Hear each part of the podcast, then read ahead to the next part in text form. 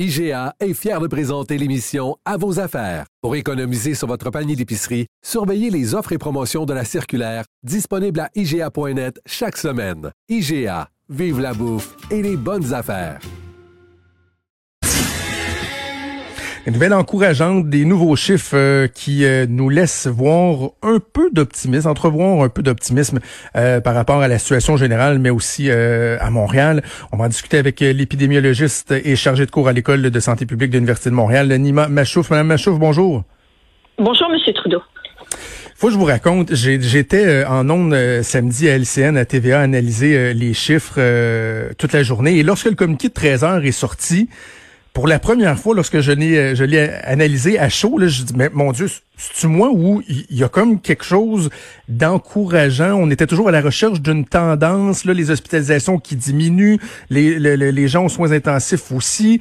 Est-ce que vous avez partagé ce, cet, cet enthousiasme prudent, je le concède, mais cet enthousiasme-là? Oui, euh, tout à fait. On, on a tellement de mauvaises nouvelles et on a tellement, on est tellement dedans que euh, une seule bonne nouvelle, même si c'est pas, même si c'est temporaire, ça fait du bien. Et on en a besoin pour savoir que tous ces efforts qu'on a faits, c'était pas pour rien. Donc, euh, on est, moi j'étais très contente, mais il faut être extrêmement prudent. C'est pas parce que pendant une journée on a eu uniquement 30, euh, autour de 30 décès que ça va rester comme ça. On l'espère. Mais ça ne veut pas dire que c'est fini du tout. On a encore énormément de cas qui sont infectés. Il y a 700 cas par jour qui s'ajoutent. L'épidémie n'est pas finie, mais il y avait une lueur d'espoir. Une bonne nouvelle. Parce... que le nombre de cas détectés par jour, euh, il y, a, peu de variations, mais ce qu'on comprend, c'est qu'on se serait attendu à ce qu'il augmente de façon importante, étant donné qu'on a augmenté notre capacité de, de dépistage. Or, il demeure relativement stable. Donc, ça, c'est une façon d'interpréter positivement ces chiffres-là. Oui, euh, les, le nombre de tests qui a euh, qui a augmenté énormément jusqu'à 13 000, je pense, si je me trompe pas, par jour. Euh, si la, le, nombre de nouveaux cas se maintient vers les 700, euh, là où on est actuellement, euh, quand on a on fait trois fois plus de, de tests euh, qu'avant, c'est bon signe. Cependant, est-ce qu'on a, est-ce que tous les tests qui ont été faits ont été comptabilisés? Est-ce que les résultats ils, apparaissent déjà ou on est encore en attente de recevoir ces résultats-là? Ça, je le sais pas. Mais si les résultats sont rentrés, puis on a encore euh, autour de 700 nouveaux cas par jour seulement, c'est très bon signe. Un autre élément que je, je jugeais euh, rassurant, et, dites-moi si, euh, corrigez-moi si je me trompe, mais c'est le fait que les chiffres se maintiennent, même le nombre d'hospitalisations descend, alors que le déconfinement s'est amorcé depuis deux semaines maintenant dans les autres régions, reprise des activités économiques à l'extérieur de la grande région de Montréal. Donc, ceux qui étaient à l'affût, de voir une, une recrudescence, qu'on remonte en flèche à cause du déconfinement, pour l'instant, en tout cas, on se rend compte que c'est pas le cas.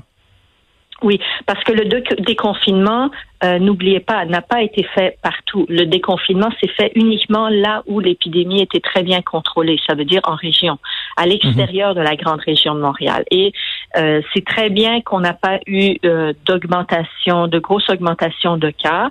il faut continuer comme ça. le déconfinement s'est fait sous surveillance et il faut continuer la vigilance vraiment. Tester les gens dès qu'il y a des symptômes, dès qu'il y a des personnes euh, euh qui sont positives, faire tout le l'évaluation des contacts de cette personne-là pour les isoler du reste de la population et éviter que ça ça reparte ailleurs. Et euh, à Montréal, on est on n'est pas encore rendu là. là. 70% de l'épidémie du Québec est à Montréal. Donc euh, Montréal, on n'est pas encore rendu là, mais ailleurs, c'est c'est très bon signe. Et on va apprendre à Montréal de ce qui s'est passé ailleurs, comment ils l'ont fait, comment ça a été contrôlé, mhm. quelles étaient les failles pour ne pas les répéter à Montréal. Je comprends, Mme Machouf, que vous n'avez pas de, boule de cristal, mais à partir de la science, à partir des, des modèles prévisionnels et tout ça, quand on regarde la, tendance qui semble s'être amorcée, à quoi ça pourrait ressembler au cours des prochains jours, prochaines semaines? Est-ce que ce sera relativement lent comme descente, étant donné que le plateau a été, euh, a été long? Euh, bref, à quoi on peut s'attendre si on demeure évidemment euh, prudent et qu'on respecte les, consignes? Il faut vraiment, la dernière partie de votre phrase est extrêmement importante. Si on demeure prudent et on suit les consignes, parce que euh, il, va, il va avoir plus de relâchement à Montréal. Déjà, on le voit, les gens ils sont plus dans les parcs et tout, mais ils respectent les consignes. Ils respectent la, la distance. On voit beaucoup de gens dans les magasins qui portent des masques. Euh, mhm. J'ai pas, j'ai pas fréquenté des transports en commun. Je sais pas comment ça se passe dans les transports en commun, mais beaucoup de monde euh, circule autrement en vélo, à pied. Il y a beaucoup de choses qui se font en proximité. Il y a beaucoup de gens qui ont adopté d'autres façons de se protéger, et il faut continuer à faire ça pour pas qu'il y ait d'autres éclosions. Et ceux qui sont là, il faut qu'ils soient contrôlés le plus possible. C'est important de tester, encore une fois, pour surveiller la recrudescence, c'est important de tester tous les patients, les personnes qui ont des symptômes, mais aussi autour de eux et aussi tester des personnes asymptomatiques parce qu'il y a une partie des gens, jusqu'à ça peut aller jusqu'à 30 à 50% des gens qui ne développeront pas de symptômes. Donc, mhm. on peut être infecté, on peut le transmettre sans le savoir. D'où l'importance de tester et de porter des masques pour protéger les autres. Dites-moi, je, je, posais la question à ma, collègue Maud dans le début d'émission.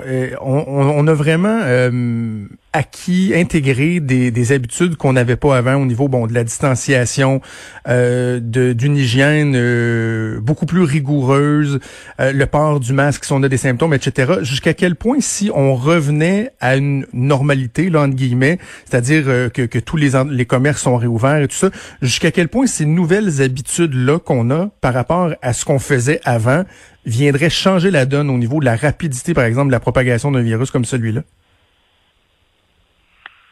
Euh, ben, quand le virus sera parti, on va enlever, j'imagine, on va enlever tous les plexiglas, euh, les queues devant les magasins, on va enlever tout ça, on va retourner à une vie, euh, à une vie normale. Euh, mais on va être, si jamais il y a une autre épidémie qui survient, on va être, on va savoir quoi faire pour l'éviter dès le début. On, on, va être beaucoup plus, beaucoup mieux outillé pour faire face à ça. Individuellement aussi, on va avoir, on va avoir appris que les gestes individuels aussi sont extrêmement importants. Oui, exactement. comme de, de, de s'isoler si on a des symptômes et, tout ça. C'est un peu dans ce sens-là. Je, je, vais préciser ma question. Là. Admettons que le virus est là pour rester un bon moment, là. mais éventuellement, tous les commerces vont rouvrir, les enfants vont retourner à l'école, mais on va euh, garder dans une certaine mesure la distanciation du 2 mètres. Les gens vont se laver davantage les mains, vont porter un masque mhm. euh, dans des endroits publics, vont rester chez eux s'ils ont des symptômes. Jusqu'à quel point, par exemple, même en, réouvrant notre, société, là, en, en nous enlevant du, du fameux pause, jusqu'à quel point, par exemple, ça pourrait nous permettre de, garder la capacité de notre de notre de, nos hôpitaux, là, ce qui était la clé au début là, dans, dans, notre volonté d'aplatir la courbe, jusqu'à quel point donc ces mesures-là en place peuvent euh, ralentir la progression? Mm-hmm. Euh, on va être beaucoup plus euh, à l'écoute à l'écoute de nos symptômes parce qu'on sait que s'il y a quelque chose d'infectieux qu'on peut propager, et si c'est grave, on peut le propager rapidement. Et on l'a vu dans le cas de la COVID. Euh, donc, si jamais il y a un autre, euh, il y en a un autre qui arrive, ben, on va être beaucoup plus attentif euh, quand dès qu'on a des symptômes, même si ce sont des symptômes en apparence banals, et, et on pense que c'est relié à une maladie qui peut se transmettre à l'autre, c'est sûr qu'on va on va réfléchir deux fois avant de se rendre dans un party, avant d'aller au travail, mhm. avant d'aller dans les lieux publics, parce que on voit la catastrophe que ça peut créer. Dites-moi, dans le journal ce matin, on parle euh, d'une étude qui prouverait que l'immunité acquise après avoir contracté le virus serait de courte durée, le soit d'environ de, de, 6 à 12 mois. Donc, on pourrait recontracter un, virus du type coronavirus au bout de 6 à 12 mois. Donc, est-ce qu'on comprend avec des, euh, des données comme celle-là que le principe de l'immunité collective dans le cas de la COVID-19, plus ça va, plus on comprend que ça ne tiendrait pas la route? On ne sait pas encore. Il y, il y a beaucoup d'inconnus à ce niveau-là et euh, on n'a on n'a pas un an de recul. On n'a même pas euh, euh, six mois de recul après la fin d'une épidémie à un endroit pour qu'on puisse affirmer ça de manière rigoureuse. Hum, les, les études, les scientifiques vont continuer à étudier l'immunité des individus qui ont acquis l'infection et qui s'en sont sortis. C'est sûr qu'ils vont être sous, sous étude pendant encore euh, longtemps pour qu'on comprenne la maladie, le, le virus, la maladie mhm. et l'immunité qui en est créée. On ne sait pas encore. Il y a, il y a des gens qui disent on ne l'aura pas. Il y a des gens qui disent on va l'avoir, mais elle sera de courte durée. Il y a des gens qui disent on n'a pas, on n'a pas à douter de la durée de la de, de l'immunité. Alors, euh, on ne sait pas encore. Euh, moi, je m'avancerai pas là-dedans. Il faut faire. On a besoin de beaucoup plus de recherches pour pouvoir affirmer quoi que ce soit. Mais ce, qui est, ce, qui est, sûr, c'est qu'il y a une certaine immunité. Ça, on le sait. Il y a très peu de gens qui l'ont acquis plus d'une fois. OK. Dites-moi, avec ce type de virus-là, le, de, coronavirus, est-ce qu'on sait d'ores et déjà si un vaccin pourrait être bon euh, au, long cours ou si, par exemple, comme le vaccin contre la grippe saisonnière, c'est un vaccin qui devrait être revu et réadministré année après année en fonction de l'évolution ou si c'est un, un one-shot deal, comme on dit en anglais, ou si c'est une variable qu'on ne connaît pas encore? C'est encore trop tôt pour le dire. Si le virus il reste stable, il mute pas, euh, il n'y en a pas d'autres de sa famille qui s'en viennent, euh, ben on pourrait si si si on pense si on développe un vaccin, on pourrait penser que le vaccin devrait être euh, correct.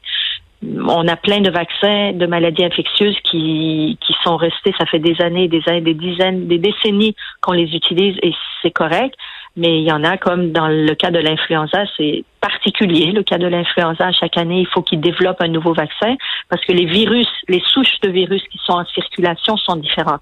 Alors pour le euh, SARS-CoV-2, le virus du, mhm. du de la COVID, on n'a pas encore assez euh, d'informations pour savoir si le vaccin sera à renouveler à chaque année ou il pourrait être euh, il pourrait être stable à, à condition qu'on en ait un. On ne sait pas encore, c'est encore trop tôt. Mais on, a bien hâte de voir comme...